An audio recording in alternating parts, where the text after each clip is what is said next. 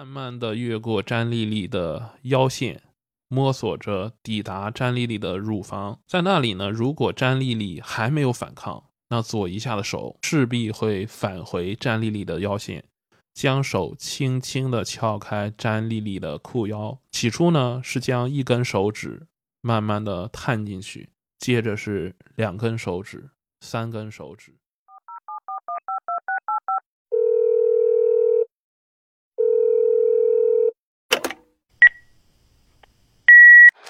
Hello，大家好，我是陆和平，欢迎收听我的个人播客。听说了吧？这是一个闲聊各种生活琐碎的地方。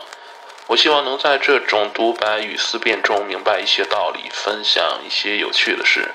节目每周更新，欢迎大家订阅，在评论区留言与我互动，我在这里等你。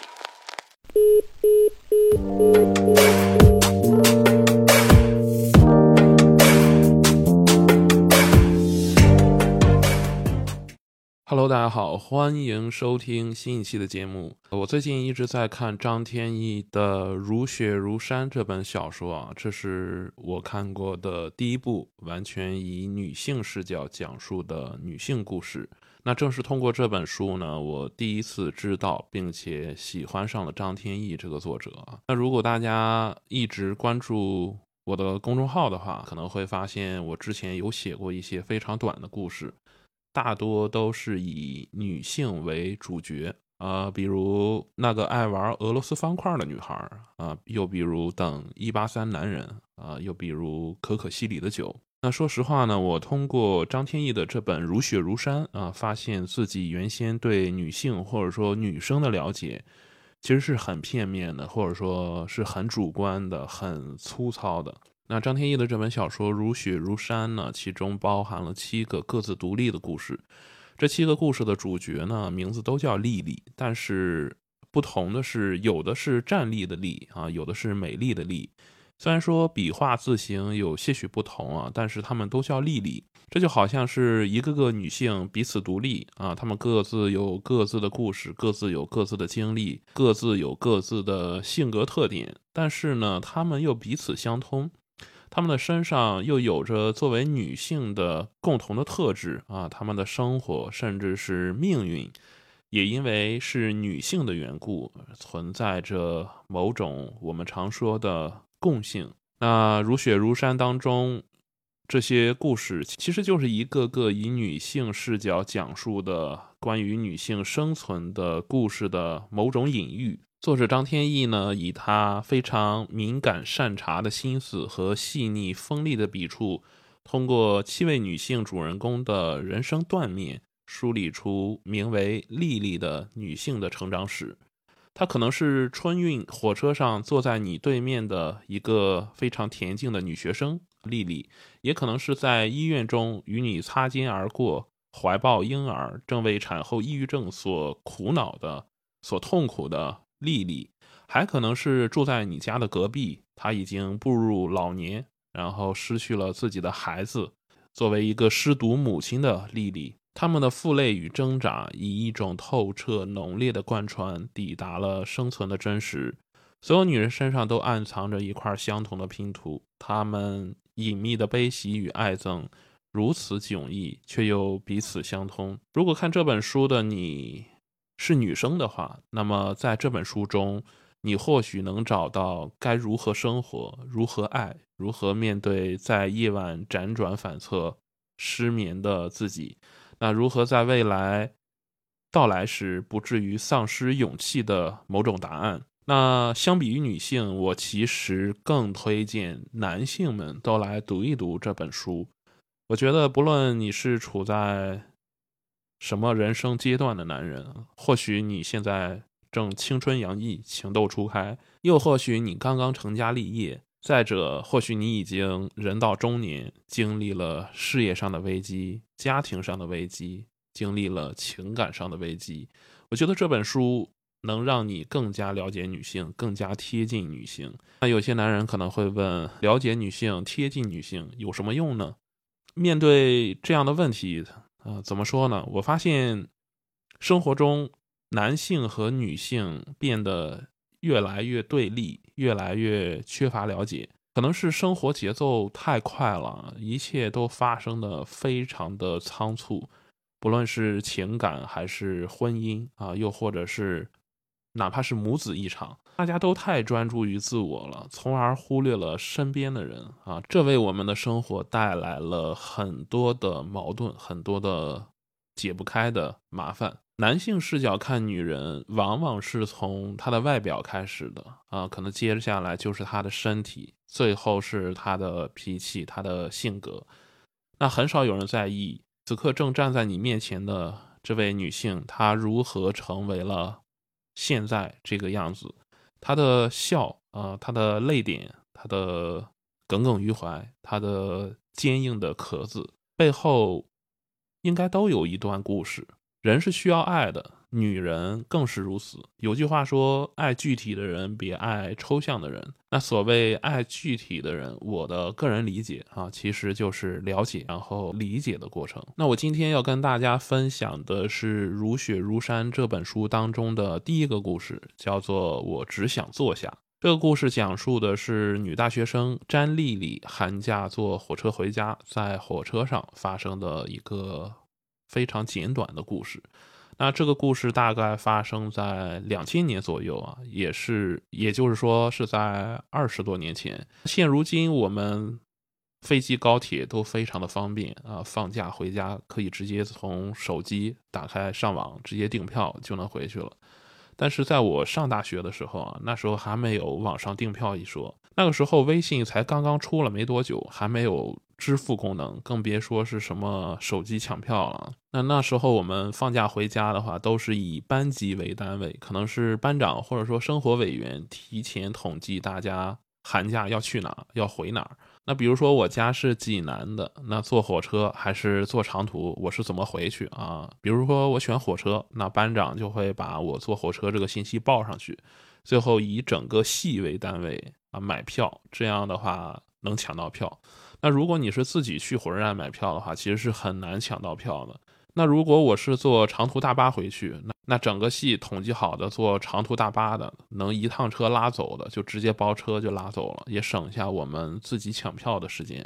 故事中的詹丽丽呢，比我上大学早了大概有十年啊。她那时候放寒假回家也是坐绿皮火车啊，学校也是集体订票。因为詹丽丽的家庭条件并不是很好啊，再加上她的家也比较远，坐绿皮火车的话要二十个小时才能到。那学校订票的时候呢，他只有站票和卧铺能选了，硬座已经让人都抢完了。那他本来想坐卧铺回去的，这样的话他能躺着，相对比较轻松。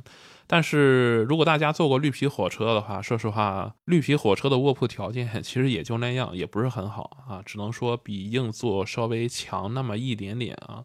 那詹丽丽呢，原本是想买卧铺回去了，他为此呢专门打电话给他爸征询他爸的意见，但是他爸说让他坚持坚持啊，省点钱买站票就行。这里可以看出呢，战丽丽作为女孩，其实是不被家庭所重视的啊。原文中关于这一段的描述呢，我觉得写的特别的好。那我在这里跟大家分享一下：过夜的火车，即使坐硬座都很煎熬。硬座的硬是个很妙的定语，不是座位硬，是人硬。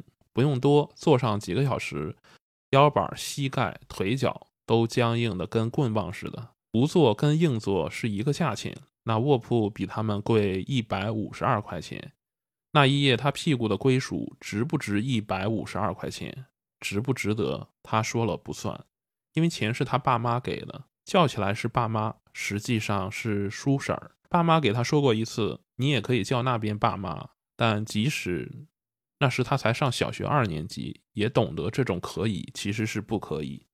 他一直坚持叫那边大伯、大伯娘。前两个寒假，他是坐短途火车到大伯夫妇做买卖的城市住几天，再一块儿回老家。今年大伯夫妇的麻辣烫小店亏了钱，大伯又犯肾结石，一个月前就回了老家。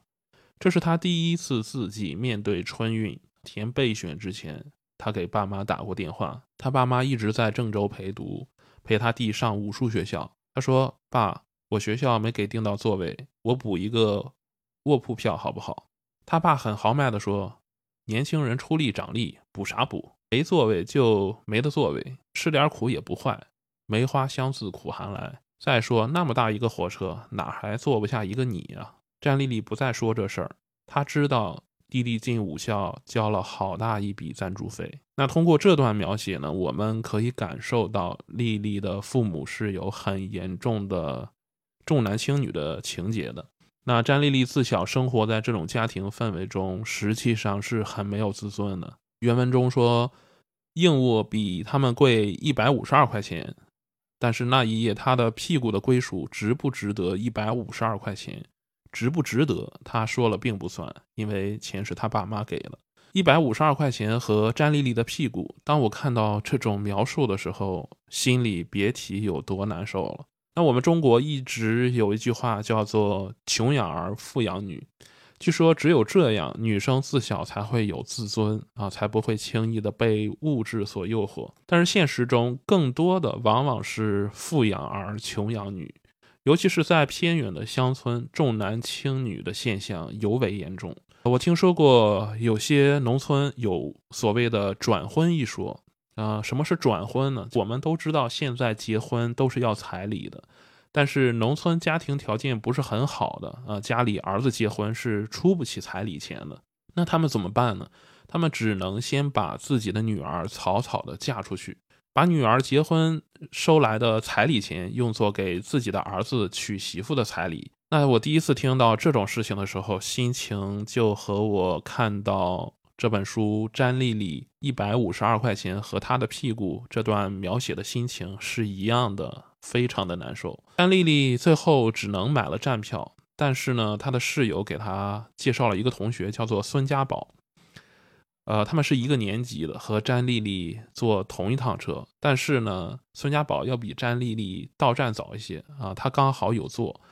那经过这位同学的介绍呢，他们就相当于现在说的找了个搭子啊，拼了个座。作者张天翼在这个故事中呢，大量的描写了。绿皮火车脏乱差、拥挤不堪的这种环境，那大量的环境描写的运用，作者张天翼啊给出了自己的解释啊。他说，章回小说，比如《西游记》啊，每到一处师徒四人抬头看时，好山就有一首诗，单表那山。小时候我常把那些单表都跳过去，觉得是无信息量的文字。成年后反而读单表读得很认真，就算不乏套话，但我觉得那是一道楼梯，一句句，一集集，跟随他进入故事环境。环境是小说里重要的非人角色，他不动声色地牵引着手脚和思维，使我们做出那个唯一的选择。那说到这里呢，我经常，那说到所谓的环境描写呢，我经常想起在学生时代的语文课上。啊，我们常常被语文老师随机的叫起来回答一篇文章当中那个环境描写的作用。后来在读各种小说的时候，我发现有些小说的环境描写读起来感觉就像是作者在凑字数一样。那很多年以后，我自己也在生活中养成了写小说的习惯。我很少去刻意的描写环境，因为我觉得我不擅长，那写出来会非常的生硬。尤其是复杂的环境，我常常找不到下笔的点，我不知道从哪个地方开始写起。但是我发现有一种情况是例外的，就是当这个环境描写在整个故事中发生一定的作用的时候。那我写起环境来就变得十分的得心应手，所以我写的小说当中，环境描写实际上都是某种隐喻啊，都是用来表现那一段故事的情绪或者说主旨。那回到张天翼写的关于詹丽丽的这个故事，对绿皮火车环境的描写，那一方面体现了詹丽丽为了坐下所受到的种种的煎熬，那另一方面呢，也为詹丽丽后面的遭遇埋下了一个伏笔。这趟火车呢，它的列车员叫做左一下。作者张天翼在聊到小说人物的命名的时候表示，列车员左一下实际上是坐一下的谐音。而詹丽丽实际上是站立的谐音，这点我觉得还挺有意思的。詹丽丽对列车员左一下心生好感，啊，觉得他长得特别的帅。而左一下呢，似乎对詹丽丽也有点意思。啊，左一下会刻意的找詹丽丽搭话，而当左一下在被乘客刁难的时候，詹丽丽也会 壮着胆子替左一下出头。作者对这段描写给我的最初的感觉啊，就好像是这就是一个非常常见的、非常老套、非常俗套的那种单纯而美好的邂逅。然而，故事呢，随着孙家宝到站，随着他的下车，随着他的离开，来到了转折。啊，孙家宝下车之后呢，詹丽丽自然成为了孙家宝座位的第一继承人。然而，好巧不巧的是，詹丽丽这个时候去了一趟厕所。那当她回来的时候呢，发现这个座位被占了。本来孙家宝的座位其实就已经到站了啊，所以说那个座位的归属也不属于詹丽丽，也不属于孙家宝，它是不属于任何人的。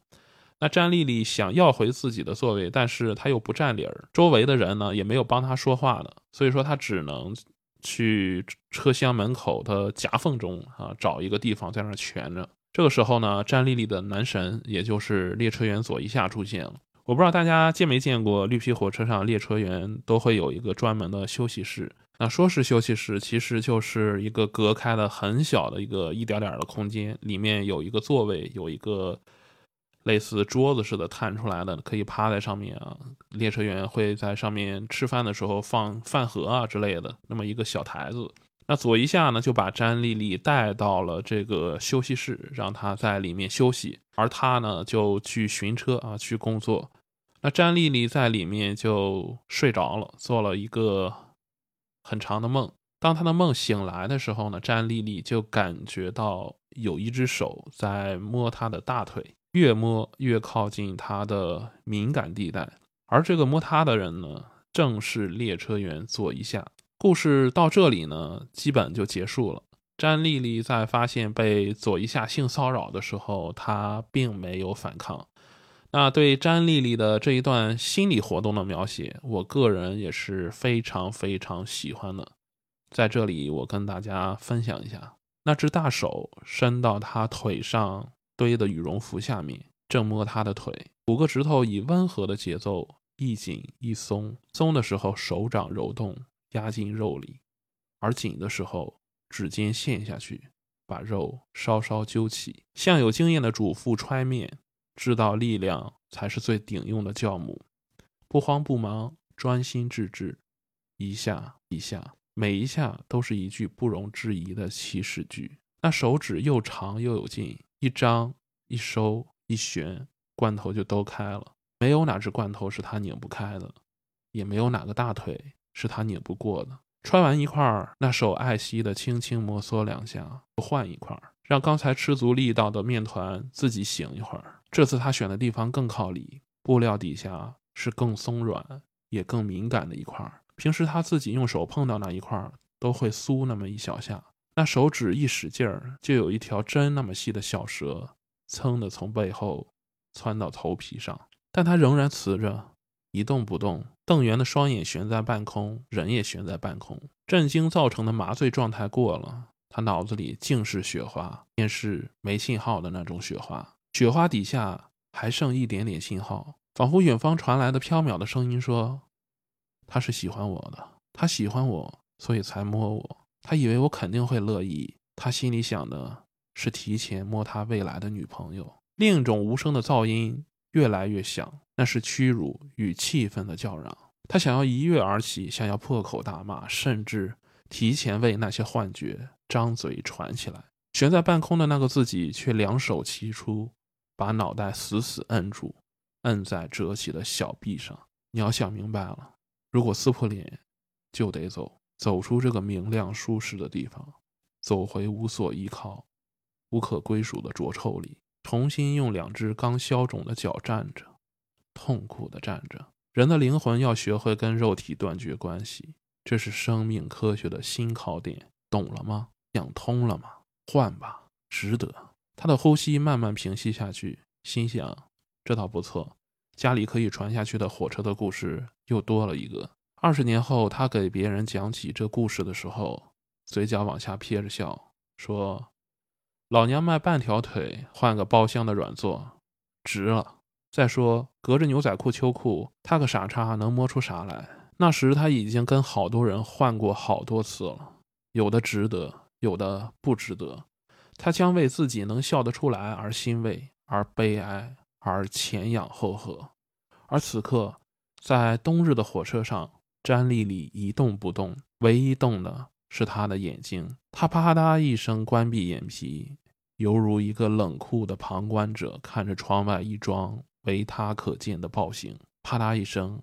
拉拢了窗帘，他平静的后背和肩膀掩护着一切。门外走过的人看到两个人并肩趴在桌上午睡，共披一件大衣，就跟同伴说：“你看列车员也真不容易，家属也没个座位，跟着一起挤乘务室，就当这是免费按摩。要是什么都不想，还觉得有点舒服呢，说不定还能睡一会儿。”但是他跟自己这么说。但喉咙里仿佛炸开了一个冰凉的催泪弹，眼珠发热发胀，有沉重的两颗水珠冷却成型，一跃而出，坠落下去，从黑暗跳向黑暗。那这段描写呢？我个人感觉写的真的是太好了。前面对左一下的那些动作的描写。非常的细致，非常的生动。比如他说，五个指头以温和的节奏一紧一松，松的时候手掌揉动压进肉里，紧的时候指尖陷下去把肉稍稍的揪起来，像是很有经验的主妇揣面，知道力量才是最顶用的酵母，不慌不忙，专心致志，一下一下，每一下都是一句不容置疑的起始句。发现这个描写就非常的形象，那手指又长又有劲，一张一收一旋，罐头就开了。没有哪只罐头是他拧不开的，也没有哪个大腿是他拧不过的。这段描写呢，简直就是将左一下的试探啊，将左一下的冷静与强暴展现的淋漓尽致。那詹丽丽在面对这突如其来的一切的时候，她最初有一些慌张和混乱。酒花底下还剩一点点的信号，仿佛远方传来的飘渺的声音说：“他是喜欢我的，太喜欢我了。他喜欢我，所以才摸我。他以为我肯定会乐意，心里想的是提前摸他未来的女朋友。另一种无声的噪音却越来越响，那是屈辱与气愤的叫嚷。他想要一跃而起，想要破口大骂。那詹丽丽呢？她一面……在替左一下开脱啊，因为一开始詹丽丽是对左一下有好感的啊，她是觉得他长得特别帅，那心里呢也特别喜欢他。但是呢，很快詹丽丽就发现这种开脱其实是一种自欺欺人，因为她明明现实就是她面前这个男人正在对她进行一个性骚扰。那丽丽想反抗，但是很快她就意识到，如果反抗的话，她就要失去这个座位。你要想明白，如果撕破脸，就得走，走出这个明亮舒适的地方，走回无所依靠、无可归属的浊臭里，重新用两只刚消肿的脚站着，痛苦的站着。那人的灵魂要学会跟肉体断绝关系，这是生命科学的新考点，懂了吗？想通了吗？换吧，值得。这段描写，你仔细想想，它有多么的讽刺，但是又多么的现实。为了一个座位，他甘愿忍受这种性骚扰的屈辱。我们前面说过，詹丽丽的原生家庭让她在一百五十二块钱和自己的屁股之间选择了省下那一百五十二块钱。你想想，这种成长环境让她的自尊其实是从小就被打压、就被委屈的状态。一个缺少父母关爱的孩子受了委屈，除了默默的流泪，那他能走出来的唯一的方式。是给自己找各种安慰，那比如他会想父母也很辛苦啊，为了弟弟，诸如此类的借口，这有点像自欺欺人，但是他也只有这样才能让自己的心里稍微的好受一些。这也就导致了詹丽丽在发现自己被列车员左一下性骚扰的时候，她其实是感觉到自己被凌辱了，而这一次呢，她化解这种屈辱的方式正是。他从小养成的那种自我保护的机制发挥了作用，他又一次给自己的委屈想了一个借口，就是他说，他想二十年以后，他给别人讲这个故事的时候，嘴角总会往下撇着笑，说老娘卖半条腿就换了一个包厢的软座，值了。再说隔着牛仔裤，他这个傻叉能摸出啥来？就当是免费按摩了。要是什么都不想，还觉得挺舒服呢，说不定还能睡一会儿。你看这看似云淡风轻的态度背后，实际上是是詹丽丽的自尊再一次又一次的被揉碎了。她替自己感觉到非常的悲哀，因为她也意识到了自己这种对自己的安慰其实是一种自欺欺人。那她喉咙里仿佛炸开了一个冰凉的催泪弹，眼珠发热发胀。有沉重的两颗水珠冷却成型，一跃而出，坠落下去，从黑暗跳向黑暗。这段描写一方面是在写两颗泪珠坠落的过程，那另一方面呢，其实也是在写他的自尊自爱一步步被摧毁的过程。从黑暗跳向黑暗，表面上是在写泪珠跌落、溅射的过程，同样也象征着她作为女性，作为一个在家庭中不被重视、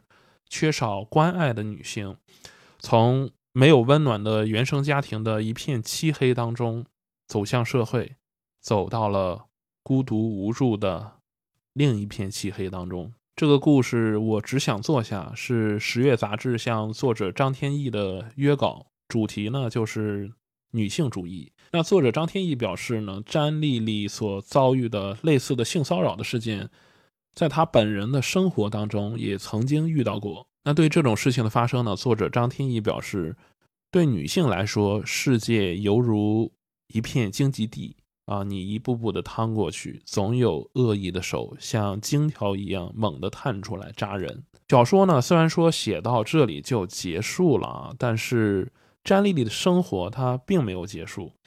那我在读完这个故事的时候，我一直在想，詹丽丽她之后会怎样呢？她身上会发生怎样的遭遇呢？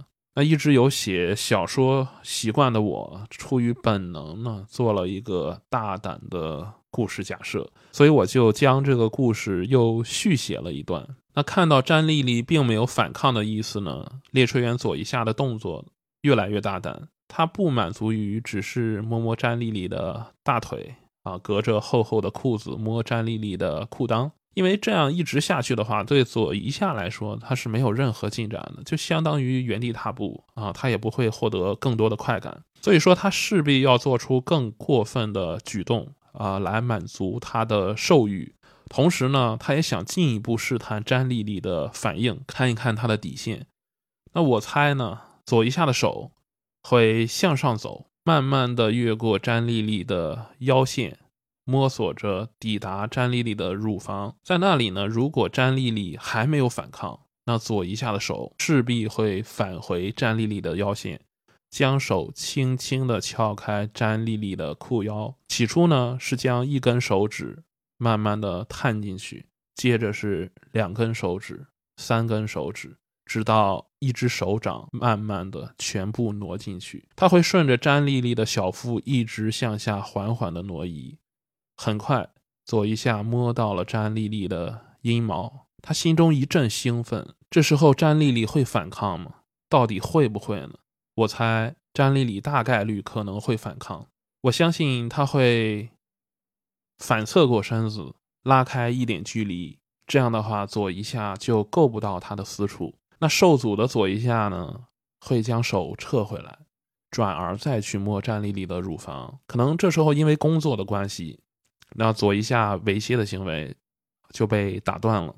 可能火车又到了一个新的站点，他需要去寻车。那詹丽丽呢，在下车前，左一下大概率会要詹丽丽的联系方式，因为他发现詹丽丽太听话了，太任人摆布了，他没有反抗，他会想，这会不会是詹丽丽默认的接受了这种方式？他心里其实是喜欢的，所以说左一下会大胆的向詹丽丽要联系方式，这样的话他会。在日后的生活中，对他产生一些更进一步的举动，那詹丽丽会给吗？会给左一下联系方式吗？我相信大多数人会认为不会，因为干嘛要给呢？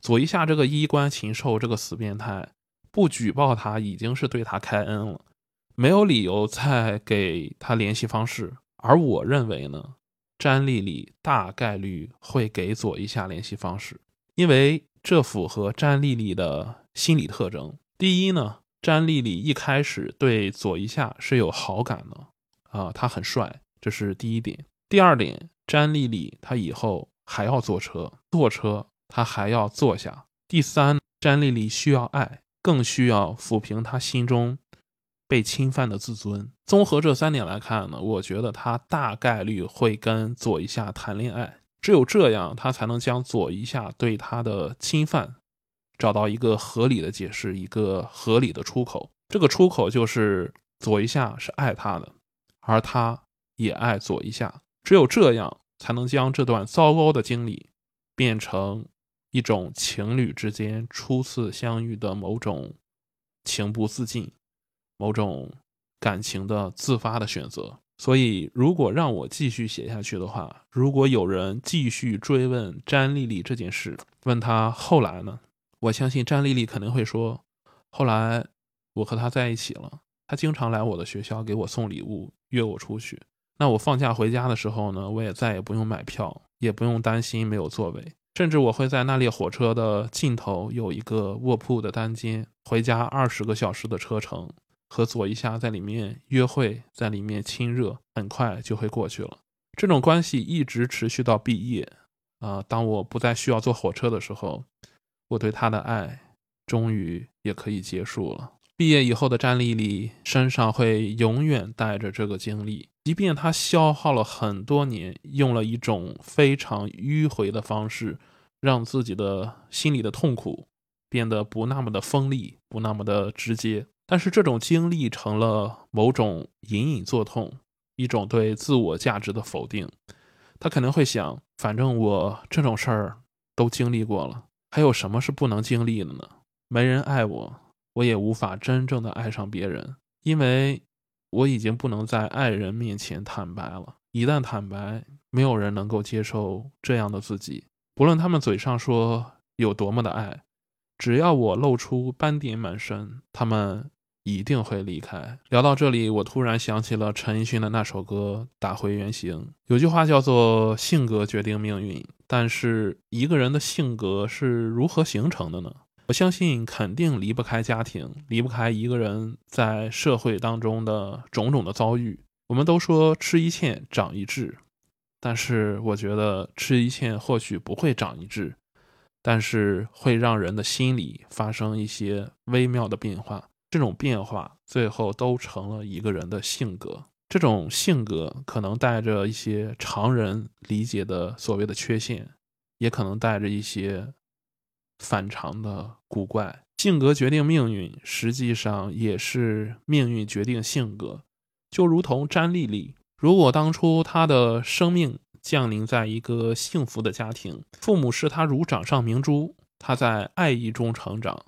她自然不会面对一百五十二块钱和屁股的纠结，她也不会自卑，不会缺乏自尊。相反呢，她身上彰显出的那种自信、那种开朗，甚至仅仅是他身上的穿着打扮，就已经足以吓退一个披着列车员外衣的色狼。但是呢，我转念一想，那么生在普通家庭的孩子，难道真的就这辈子就废了吗？他们的命运就这么定了吗？这些年，原生家庭理论在国内特别的盛行啊。弗洛伊德认为，人的性格和行为特征大多来自于早期的童年经验，这些经验呢，主要是来自于原生家庭的影响。那原生家庭可以塑造一个人的性格、一个人的态度和一个人的行为方式。在弗洛伊德看来呢，孩子成长的原生家庭中存在着父母和儿童之间的互动，这种互动关系对孩子的心理健康和人格形成起着重要的影响。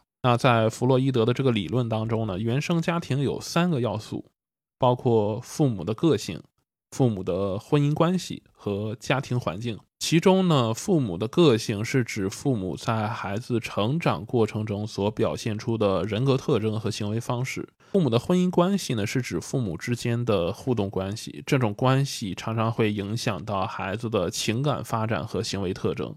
那家庭环境呢，是指孩子成长的家庭环境，包括家庭成员的数量，包括家庭成员的数量、家庭的经济状况、家庭的文化背景等等等等。在弗洛伊德的这个理论当中呢，原生家庭对孩子的成长起着至关重要的作用。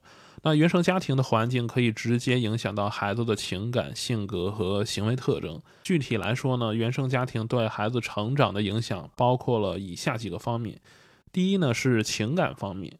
那弗洛伊德认为，父母对孩子的情感态度会直接影响到孩子的情感发展。如果父母对孩子的情感是关爱和支持的，那孩子就会特别有安全感，特别有自信心。而相反，如果父母对孩子的情感态度是特别冷漠的，或者说虐待的，那孩子呢就会常常感到孤独、无助和恐惧。就像我只想做下这个故事当中的詹丽丽一样。这种情感态度会影响到孩子的自我意识和情感发展，进而影响到其后续的人格发展。那第二个方面呢，是性格方面。父母的性格和行为方式呢，会直接影响到孩子的性格发展。如果父母是乐观的、自信的，那他的孩子就会容易形成那种积极向上的性格。相反呢，如果父母都是消极的、悲观的，那他的孩子呢，也会形成这种消极的性格。父母的教育方式对孩子的性格发展起到了至关重要的作用。如果父母过分的保护孩子，那孩子也会容易形成这种依赖的性格；而如果父母过于严厉，孩子就容易形成顽固的性格。那第三个方面呢，是行为方面。弗洛伊德认为呢，父母的行为方式和教育方式会直接影响到孩子的行为方式。那如果父母在孩子的成长过程中表现出消极、暴躁或者说暴力的行为，那他的孩子就会模仿这种行为。相反，如果父母在孩子成长的过程中表现出来积极、理性的行为，孩子就会模仿这种行为方式。现实中，很多人呢都把成长过程中遭遇的种种不幸归咎于自己没有一个好的家庭。所以现在有句话特别流行啊，叫做“幸运的童年可以治愈一生，而不幸的童年却要用一生来治愈”。的确，家庭对一个人的成长至关重要啊，但是我相信这也并不是全部啊。我觉得社会层面的影响反而比家庭更大一些。那在一项如何克服原生家庭带来的负面影响的调查研究中呢，表示一个人如果是想要摆脱原生家庭带来的不好的影响，是十分困难的。但是呢，也不是完全没有可能。这项研究呢，给出了几种方法。第一呢，是要拥有自我意识，那明确自己的价值观，正确认识自己的价值观，知道自己是需要什么啊，什么是自己想要的。这样呢，可以帮助你更好的规划你自己的人生。这需要你在思想上要有一种自我的认知，理直气壮地坚守自己的信仰和原则。那还要坦诚面对自己的阴影。那培养自己的意识，需要坦诚面对自己，识别自己，承认自己的阴影。啊，不要去逃避。只有这样呢，你才能够接受并且改变他们。通过这样的过程呢，你也能够更好的了解自己。让自己在情绪上更加稳定、更加冷静。除此之外呢，你还要认识到命运是可以被改变的。你要相信这一点，呃，你要明白自己有能力去创造属于自己的命运。只有这样的话，你的命运才能发生改变。那第二呢，是要主动去寻求帮助和支持。你要注重培养自己的社交能力，在生活中呢，与他人不断的接触和交往，不要封闭自己，能够让自己获得更多人的认知啊，更多的丰富的生活的经验。不要去孤军奋战，要学会主动的寻求帮助和支持，寻找和你有共鸣的人，你们之间呢能够获得彼此的认同。同时呢，你也要试着对身边的人去了解啊，去理解他们，对他们的行业。或者说，对他们的不同的领域，你都要去主动的有一个了解的过程，或者是你也可以在你的个人生活当中找一个比自己年长的，可以你认为可以担任你的导师的一个人。当你需要帮助的时候，你能够直接寻求他的帮助，你从他的身上也能学到很多道理，你也能成长，能。学到他的丰富的经验，这样的话可以帮助你更快的摆脱原生家庭带来的困扰。那第三呢，你要不断的去学习，去积累知识和技能，你要接触不同的文化，提升自己的素养，多去感受不同的生活，同时呢，培养自己的视野，提升自己的认知。只有通过不断的学习，你才有改变自己的可能。那第四点呢是，如果你发现你做好了前三点，无法克服原生家庭给你带来的种种的消极影响，那这个时候呢，你可以去寻求心理治疗。你不要对心理治疗产生抵触，勇敢的去接受自己，去积极面对自身所存在的问题。那心理治疗呢，可以通过更专业的方法。呃，更快的帮助你摆脱你原生家庭带给你的负面的影响。那聊了这么多关于原生家庭的问题啊，那我们再回到我只想坐下这个故事。故事中的主角詹丽丽，她的遭遇其实是和左一下身上所体现出来的人性是直接相关的，但是。以身体或者说尊严来换取绿皮火车上的一个座位，这种妥协是和家庭环境造就的性格分不开干系的。还记得詹丽丽当初想买卧铺的时候，他爸跟她说的那些话吗？年轻人出力长力，补啥补？没得座位就没得座位，吃点苦也不坏。梅花香自苦寒来。再说那么大个火车，哪还坐不下一个你？听听他爸说的：“梅花香自苦寒来。”把吃苦说的这么的浪漫，那么大个火车哪还坐不下一个你？最终，丽丽是坐下了，但是是这样的坐下。今天的节目呢，我就跟大家分享到这里啊，感谢大家的收听，我们下期节目再见，拜了个拜。